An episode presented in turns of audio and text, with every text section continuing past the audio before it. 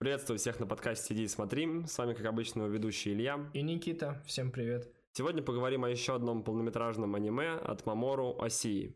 Я впервые его посмотрел не так давно, около 3-4 месяцев назад. Изначально я решил его посмотреть под приготовление ужина, но спустя 20 минут я понял, что все не так просто, как казалось изначально. Представляем вашему вниманию «Призрак в доспехах» 1995 года. Поговорим о самой сути картины, выделим какие-либо плюсы либо минусы, если они есть в целом. Сделаем вывод, почему же так высоко его оценили и при чем тут матрица. Подписывайся на наш телеграм-канал и всегда будешь знать, что посмотреть. Режиссером выступил уже названный Мамору Оси, начинавший свою карьеру еще с неизвестных нам сериалов в Японии. Первым более известным стал «Приключения Нильса». Далее он работал над несносными пришельцами, которые довольно липоватые, глупые и повседневная комедия, грубо говоря. Что примечательно, после съемок этого сериала он сразу снял очень серьезный и очень артхаусный фильм «Яйцо ангела», это также мультипликация, только сценаристом выступил исключительно Мамору Уси и один из художников. Дальше уже начнутся другие его проекты, включая «Красные очки», из которых вырастет его следующий проект, в котором он будет сценаристом оборотни. И, наконец, в 1995 году он сможет снять произведение в сеттинге киберпанк по известной манге «Призрак в доспех», которую написал Масамуне Сиру. Ранее он уже работал с э, киберпанком в своем сериале «Полиция будущего». Со сценарием ему помогал Кадзунори Ито, который сопровождал его чуть ли не с самого начала его карьеры, начиная примерно с тех же несносных пришельцев. Сам Кадзунори уже успел поработать с Миядзаки над Навсекай и в доходном доме Икоку. Оператором работал Исау Сирай, который также работал в Гибле ранее, занимался концом Евангелиона и съемками Тригана. Композитором выступил Кензи Каваи, который имеет целых 205 работ. Это включая и заграничные работы, например, экранизация Ипмана. И завершая тремя художниками, среди которых именно опытным я могу назвать только одного Хиромаса Агура, которого есть за всю жизнь только 35 работ. Остальные же два не сильно примечательны, потому что один из них работал только в двух аниме. Это те же оборотни и призрак в доспех. Больше у него вообще нет работы другого, всего 7. Перед зрителям предстает 2029 год, мир киберпанка, люди могут заменять конечности и органы на импланты, а то и вовсе получать полностью искусственно выведенное тело, кем и является главный герой Матоко Кусанаги, или же просто майор. Так же, как и обычно, у нас будет сначала завязка, потом мы вас предупредим, если вы не желаете слышать спойлеры, и мы переходим к полному обсуждению сюжета. Фильм открывается со сцены ночного города, по которому проходит камера, и мы слышим переговоры по рации. Обсуждается операция по перехвату перебежчика-программиста. На экране отображается отслеживаемый объект, и на здании, в котором находится этот объект, стоит на самой крыше Матока Кусанаги, собственно, главная героиня фильма. Она является киборгом, то есть полностью кибернетическое тело, у нее сознание держится только на этих кибернетических мозгах. Она раньше не была человеком и в обычном понимании человеком не является. Она сначала обнаруживает цель, это программист и иностранный представитель, который хочет предоставить ему политическое убежище подтверждает его расположение и ждет сигнала для того, чтобы вступить в конфронтацию. Все детали этой операции состоят в том, что ей занимается шестой отдел, и девятый отдел. Шестой отдел представляет собой официальную часть, в которой ОМОН под предводительством главы шестого отдела врывается в здание и арестовывает перебежчика и иностранного представителя.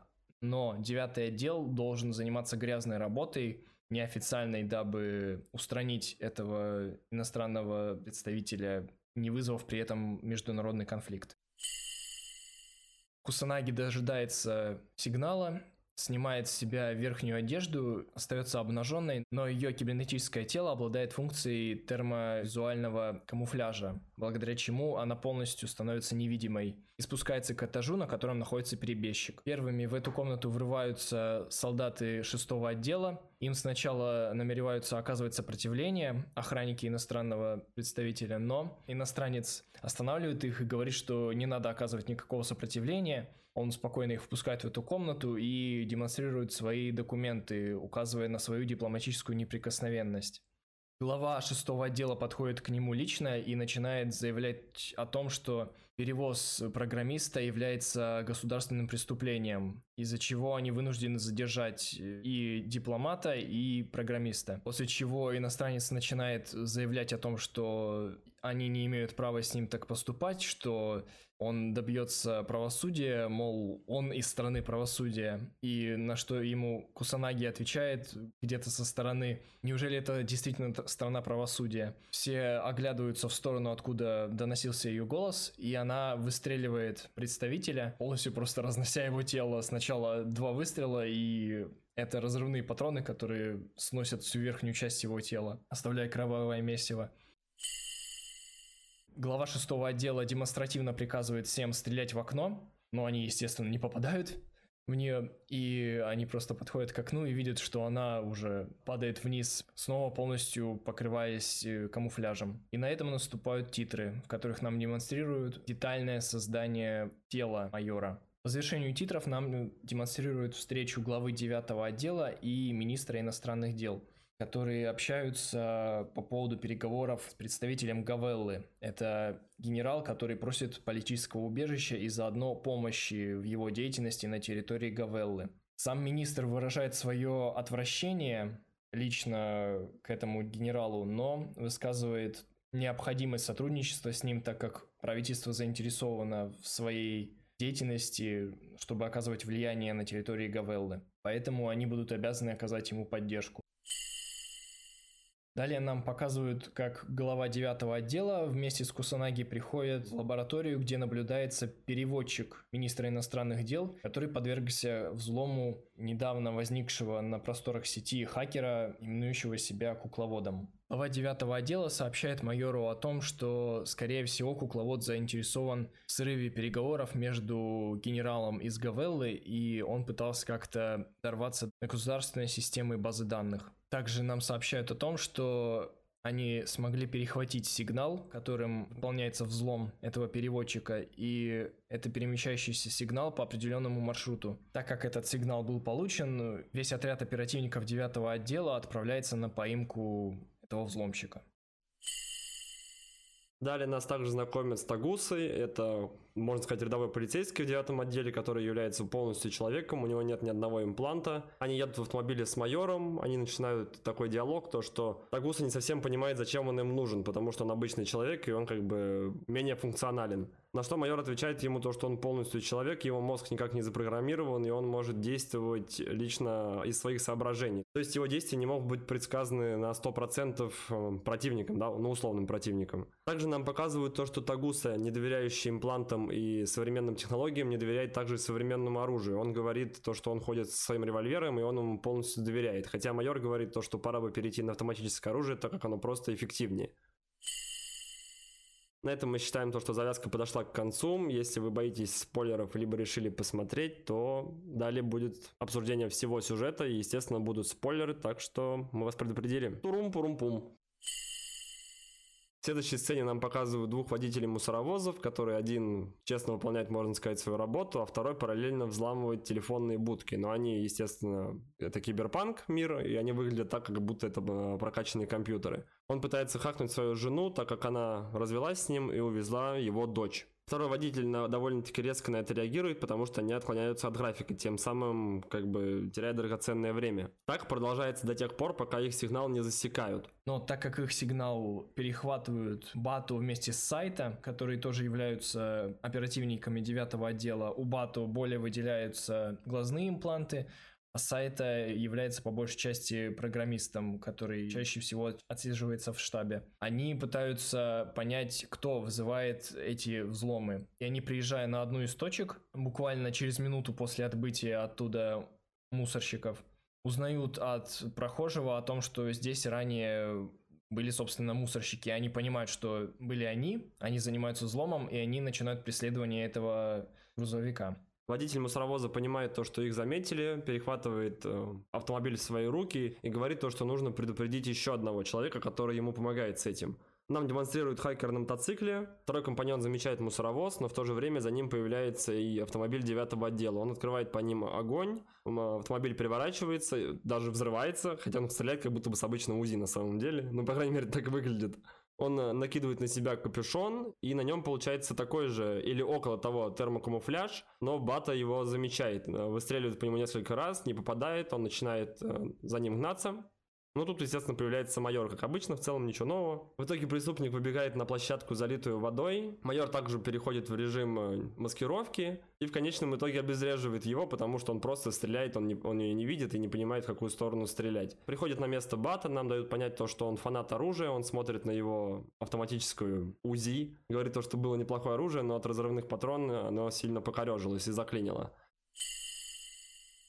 Задержанный лежит на боку и говорит то, что я вам ничего не скажу, а Бато говорит то, что ты там в целом ничего и не можешь рассказать, так как тебя взломали и ты в целом ты ничего и не помнишь. Далее нас переносят в комнату допроса девятого отдела, где допрашивают мусорщика и рассказывают ему о том, то, что есть такое понятие, как мнимые воспоминания. То, что его хакнули и навязали чужие воспоминания, которых у него никогда и не было. Они проверили его квартиру, у него никогда не было жены, никогда не было и дочери. Бат показывает ему ту самую фотографию, которую он до этого показывал своему коллеге, но он не стал на нее смотреть, кстати, в этот момент тоже довольно интересно. Он достает из внутреннего кармана фотографию своей дочери и показывает своему коллеге, но тот, закрыв глаза, говорит, мне это не интересно. И нам тоже не дают понять, то, что на фотографии в целом никого и не было, или только он там только был. Он, был. он смотрит на ту же фотокарточку и понимает то, что да, это так и есть, он живет один, у него никогда не было семьи, и это все ложно, и это все фейк. Далее нам показывают сцену, где Бата и Матока стоят рядом. Бата рассуждает о том, насколько мала человеческие воспоминания, накопленные за всю свою жизнь. Он ее сравнивает с каплей в море. Нам показывают, как Матока ныряет с аквалангом и ластами, проводя свой, скажем, досуг. Приплывает Бата на лодке, она выныривает, хватается за борт, и он спрашивает у нее, не страшно ли ей нырять, так как она в целом-то киборг, то есть э, в целом себе может что-то заклинить, допустим, либо случится короткое замыкание, да, или типа ну, того. Да, и как бы она может умереть фактически. Она говорит, ну не знаю, если ты за мной не прыгнешь, возможно, я умру. То есть она довольно-таки спокойно на это реагирует, но в целом как мы понимаем, возможно, ей просто это очень нравится. Лата, в принципе, находит удивительным то, что киборг в свободное от работы время находит для себя интересным погружение на дно моря и спрашивает о том, что она ощущает на глубине. И она говорит, что чувствует прежде всего холод и одиночество, но в какой-то момент она начинает чувствовать там надежду. Он не совсем понимает, что она под этим подразумевает, спрашивает о том, что хочет ли она покинуть девятый отдел. Ее поведение и ее размышления к этому ведут.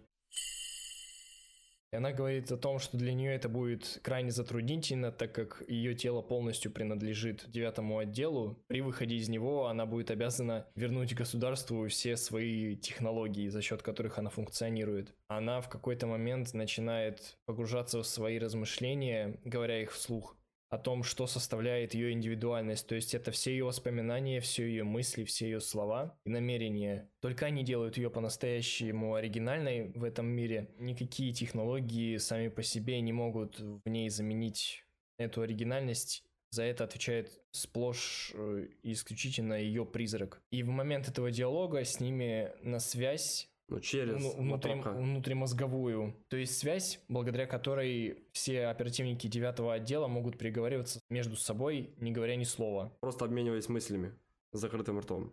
И вот после ее слов из ее головы внутри начинает звучать голос, который слышит и Бато, который говорит о том, что они сейчас смотрят друг на друга сквозь мутное стекло, но вскоре это стекло исчезнет и больше не будет никаких барьеров. Бато пугается, Матока тоже, и Бато в надежде спрашивает у нее, были ли это ее слова. Больше так символично оглядывается вокруг, якобы пытаясь найти источник этого голоса. И после этого начинается гипнотизирующая медитативная сцена из футажей города, по которому на лодке передвигается Матока оглядывая все окружение, всех прохожих. В какой-то момент она даже видит в одном из торговых центров э, женщину, полностью идентично внешне похожую на нее. Все это сопровождается под э, уже культовую песню из «Призрака в доспехах», который поется о танце, вместе с которым начинается свечение луны, на землю спускаются божества. Таким образом, вместе с этим танцем начинается великая божественность мира. Также в одном из футажей нам показывают манекены, которые очень похожи друг на друга, что также связывает нас с монологом о индивидуальности человека как личности. Следующая сцена нам показывают голую девушку, которая стоит на трассе и ее сбивает автомобиль. Оказывается, что это киборг, его доставляют в девятый отдел, у нее оторваны на ноги, то есть осталась только верхняя часть. И в первой же сцене нам показывают то, что киборг как будто бы в сознании, хотя он не подключен к внешнему источнику питания, но он как будто бы видит своими глазами. Но это не замечает никто из сотрудников самого девятого отдела, в том числе и босса. В принципе, странным является то, что это новое, только созданное тело, и оно еще не было запущено. То есть сотрудники доказывают то, что киборг не был запрограммирован и действовал по собственной инициативе. Майор говорит о том, то, что она готовит серьезную защиту и завтра хочет погрузиться в сознание данного киборга и никого просит не пускать раньше нее. Бата с этим не согласен, но в целом он не хочет ей препятствовать. В следующей сцене в лабораторию девятого отдела приходит Накамура и вместе с ним доктор, которые хотят посмотреть на киборга, которого они получили недавно, и в целом забрать его себе. Также параллельно нам показывают сцену, как Матока и Бата едут в лифте. Она опять задумывается о своей индивидуальности, размышляет о том, то, что может быть она давно уже умерла и ее не существует, но она есть как бы в своем сознании, то есть она в целом понимает то, что она существует. Бата говорит, что это все чушь, ты слишком много загоняешься, все тебя воспринимают именно как человека. На что Матока отвечает то, что это единственное ее как бы опора, то, что и делает ее человеком, потому что все вокруг не относятся не как к киборгу, а как э, к индивидуальности, как к некой личности. Накамура с доктором приходят э, к главе девятого отдела, говорят то, что они хотят его обследовать, док приступает к работе, и здесь опять появляется наш человек-полицейский, который замечает два автомобиля на парковке, просит их отсканировать, просит их взвесить, просит их просветить через инфракрасный датчик, потом он отсматривает камеры видеонаблюдения, то есть его что-то заинтересовало. И когда выходят двое из лифта, глава шестого отдела и доктор, то лифт закрывается как будто бы чуть позже. Хотя он действует очень быстро, там стоит инфракрасный датчик, и он закрывается буквально сразу, как будто бы кто-то третий вместе с ними прошел, но в маскировке, какой обладает сама Мотока. Доктор говорит о том, то, что найден шаблон призрака в найденном теле. До этого все в девятом отделе ставили это под вопрос, но в целом как бы ситуация разъясняется. Прибывшие начинают говорить о том, то, что кукловод захватил это тело, дабы проникнуть внутрь девятого отдела. И внезапно Киборг начинает с ними разговаривать, потому что до этого нам тоже показывают сцену, когда глава шестого отдела и девятого отдела стоят друг напротив друга, и Киборг пошевелил глазами, но они тоже этого не заметили. Киборг говорит о том, то, что у него никогда не было тела, и он зародился в сети. Он был создан как программа, но гуляя по сети, он обрел свой разум, свой интеллект. И он просит политубежище. Говорит то, что он из Америки, и здесь нет смертной казни, так что мне повезло, и в целом я хотел бы вот здесь как бы у вас укрыться. На что глава шестого отдела говорит, это невозможно, потому потому что ты являешься киберпреступником, а киберпреступления выходят в данном контексте на первый план, потому что это мир киберпанка, и все грандиозное и масштабное в целом происходит в сети, а не, на, а не в реальной жизни. Он, в принципе, оспаривает саму само утверждение того, что он осознанный организм, вернее, что он живой организм. Мол, все его эти слова являются просто программой самосохранения. Через пару минут происходит вторжение, начинается хаос, взрывается лаборатория практически вся, и пропадает тот самый человек, который проник вместе с ними третий в маскировке. То есть Тагуса был прав, его бдительность не подвела, это действительно было так, он похищает киборга и уезжает на машине. Он выбегает со своим револьвером, начинает стрелять, но это не дает никаких плодов, потому что у него старая дудка, а нужно что-нибудь посерьезнее. Начинается погоня, параллельно с этим глава 9 отдела связывается с сайта, который ехал вместе с Бата на автомобиле, когда они преследовали мусоровоз. И он говорит то, что нужно найти максимальное количество информации о том, что такое 2501 и что это была за разработка. Буквально минуту экранного времени нам говорит сайта то, что он нарыл информацию, то, что в Министерстве иностранных дел – проект под кодовым названием 2501 под кодовым шифром был зарегистрирован за год до того, как был создан проект по поимке кукловода. То есть в целом появляется информация, закрадывается и у главы 9 отдела, и у сайта то, что МИД ведет двойную игру. То, что они создали его сами как э, потенциально универсальное и самое прогрессивное оружие, в итоге потеряли просто над ним контроль и решили от него избавиться. Но так это и не получилось в итоге, и они все еще в процессе, так скажем. Начинается погоня за этим автомобилем с похищенным телом. В какой-то момент, э, отслеживая этот датчик, который прилепил Тогуса, они замечают, что этот автомобиль остановился.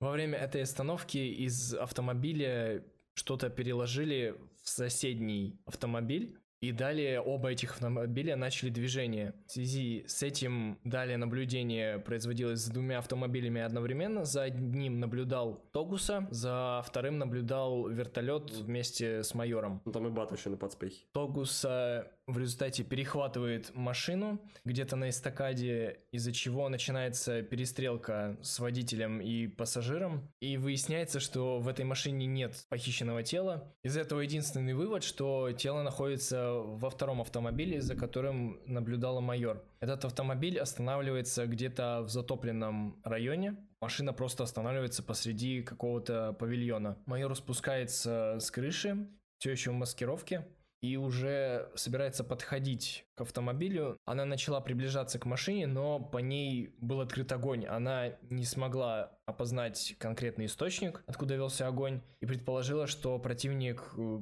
снова, снова под маскировкой, да. И она попросила с вертолета расстрелять стеклянную крышу, и в итоге с помощью осколков она раскрыла местоположение целого танка замаскированного, который полностью накрывал автомобиль. У нее начинается долгая перестрелка с этим танком, неравная, так как у нее нет с собой чего-либо, что могло бы на- нанести хоть какой-то вред этому, этому танку. Они параллельно переговариваются с Бат, она называет свое вооружение, он говорит, что с этого даже танк не поцарапать, и танк на самом деле выглядит как паук, то есть это не классический танк в нашем понимании на гусеницах, а он больше похож на черную вдову из Спайдермена, я думаю, многие смотрели. Вот это прям на самом деле один к одному, только с более серьезным вооружением. В ходе перестрелки она скрывается из поля зрения танка, снимает с себя одежду, выходит в полный инвиз и пытается прокрасться незаметно.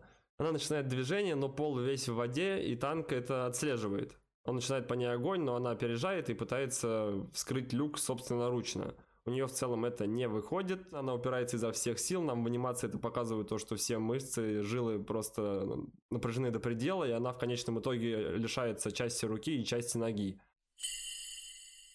Из танка вылезает, можно сказать, щупальца, которые хватают ее за голову, начинает ее сжимать, на ней трескаются очки, с которых она уходит в инвиз. В самый нужный момент появляется Бата с вооружением посерьезнее. Он расстреливает танк бронебойными или около того. Ну, в общем, танк обезврежен. Она в целом тоже в частичной безопасности. Он открывает заднюю дверь, говорит то, что тело не пострадало. Он открывает пакет, лежит тот же самый, ну, можно сказать, кукловод, да, фактически в теле киборга. Кладет его рядом с телом Матока, и майор говорит то, что я буду погружаться, помоги мне с этим. И она пытается погрузиться в его сознание. Спустя какую-то секунду кукловод начинает говорить через тело и через разум, можно сказать, Матока.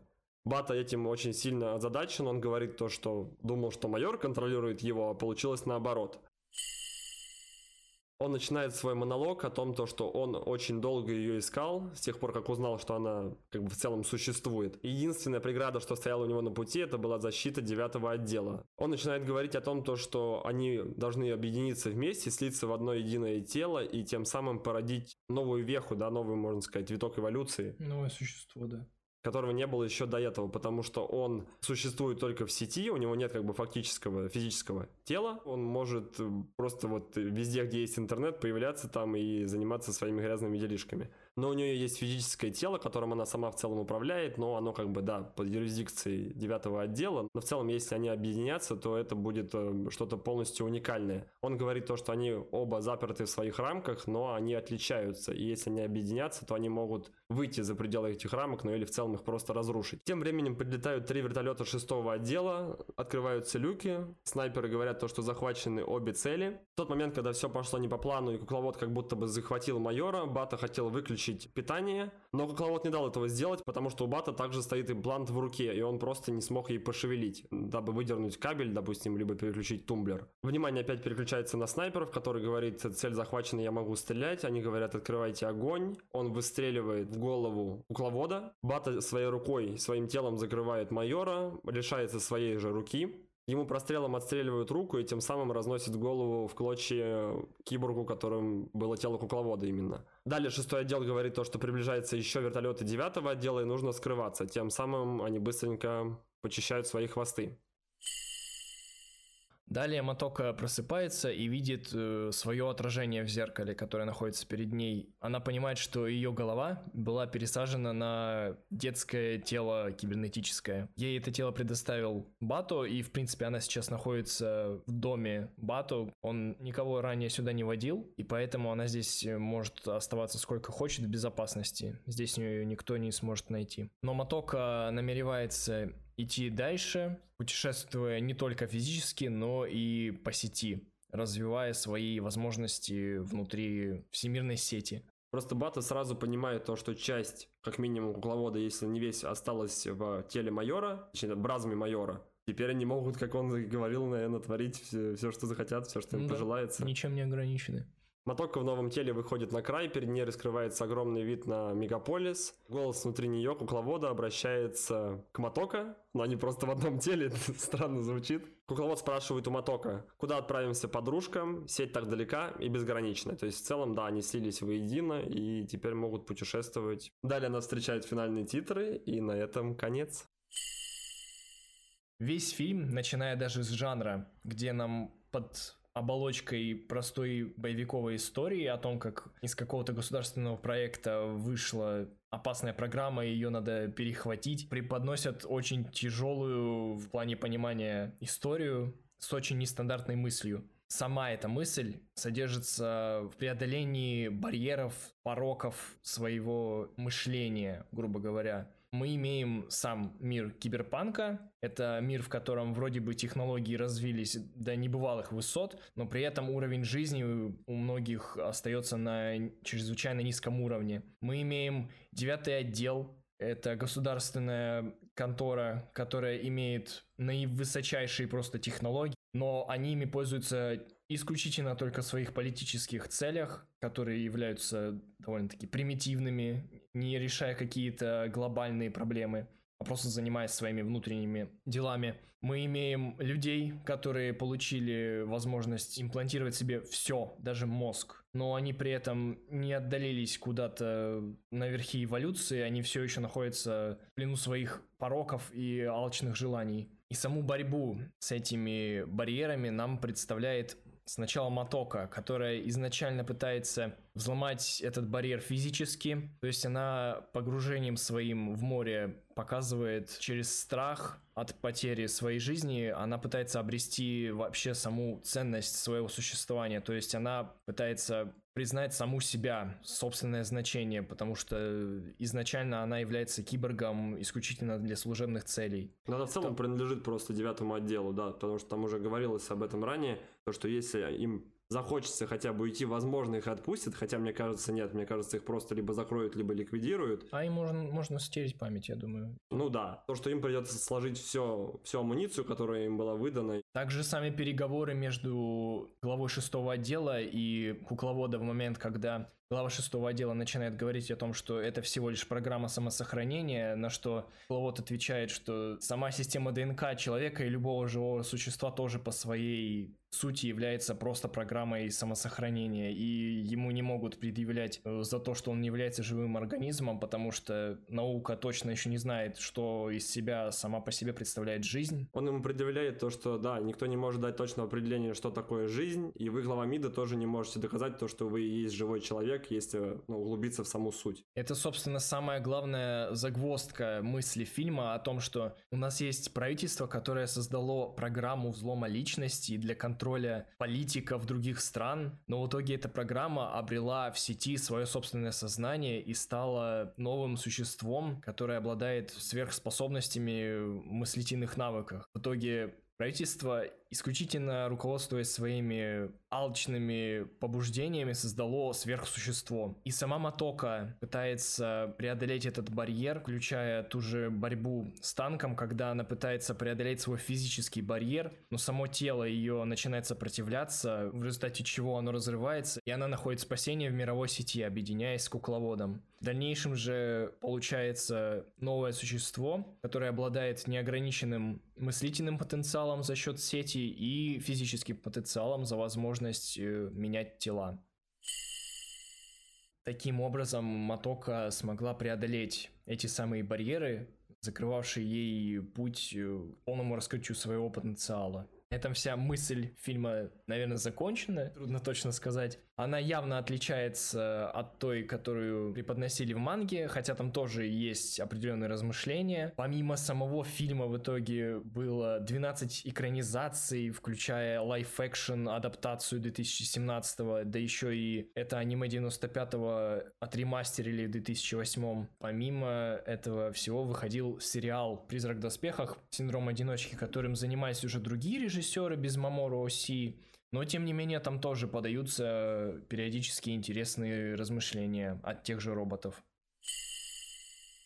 Что касается от себя, скажу то, что да, картина привлекла мое внимание буквально с первых 10 минут просмотра я понял то, что это такое довольно-таки серьезное произведение, потому что я в целом особо не углублялся и ничего про него не читал. Я просто знал, что оно существует. Само аниме захватывает довольно-таки быстро вас своей атмосферой, она очень глубокая. Также могу выделить музыкальное сопровождение, потому что оно очень классно подобрано. Я не знаю, специально писалось или нет? Или это просто готовая уже песня? В общем, в любом случае, оно здесь подходит как-никак кстати, и оно только добавляет того антуража и той атмосферы, которая присутствует э, на протяжении всего хронометража. Также одну из идей, которые, я думаю, несут авторы, то, что, то, что сказал Никита, в целом это все очень грамотно подвязано, и как бы тут э, нет никаких серьезных противоречий. В то же время сама Мотока даже поднимает тот вопрос о том, насколько технологии и их использование в современном мире убивает индивидуальность в тебе. То, что даже если внешний вид вас может отличать от многих людей, но в одном из футажей она проплывает мимо офиса, и она видит очень похожего на себя человека, возможно, даже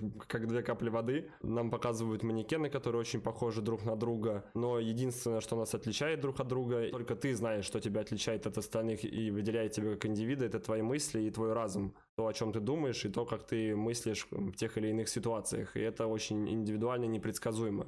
Поэтому в целом им и нужен был человек, который не имеет никаких либо имплант, который у них служил просто обычным рядовым, но в то же время глава девятого отдела также является полностью человеком. У него не было никакого импланта вообще. Повествование выстроено крайне линейно, без какой-либо воды. Сюжет максимально сжат. Каждая сцена несет в себе какой-то информационный посыл и раскрывает э, тот или иной случай по-новому, либо шире просто. Сам хронометраж очень короткий, час 22, там даже титр где-то минут 5-7 минут. Ну, в общем, где-то час 15 у вас получится, это, это максимум, может быть, даже час 10. И я считаю, идет только на пользу картине, потому что если бы было размыто, возможно, терялась бы основная идея и основной посыл, либо же просто многие его захейтили бы за это, да, то, что налили слишком много ненужного, и это можно было бы просто убрать. И в целом, если вы ничего не слышали никогда о «Призраке в доспехах», вы можете прочитать слоган, который гласит «Оно обрело голос, теперь ему нужно тело». И в целом вы можете... Ну, как бы это вас наводит на основную мысль и раскрывает... Ну, как спойлер на самом деле даже такой как бы обширный, понятное дело, очень сильно размытый. Довольно емкая фраза именно для данного произведения.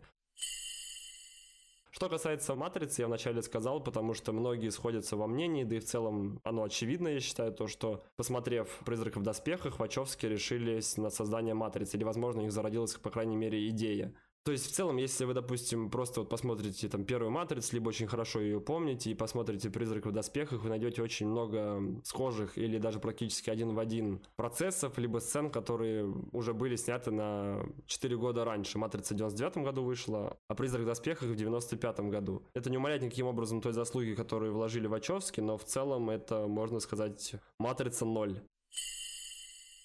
На этом у нас, пожалуй, все. Подписывайтесь на наш телеграм-канал и всегда будешь знать, что посмотреть. Там будет пост также об этом выпуске подкаста. Пишите комментарии, ставьте лайки на YouTube, если вдруг слушаете именно на этой площадке. Также можете ставить нам оценочки на Apple Podcast, что продвигает нас в топы. Всем спасибо и услышимся в новых выпусках. Любите кино и не позволяйте технологиям останавливать ваше интеллектуальное развитие. Оторвитесь от телефона, выйдите на улицу, траву потрогайте. Вот это. Там снега килограммы. Пока.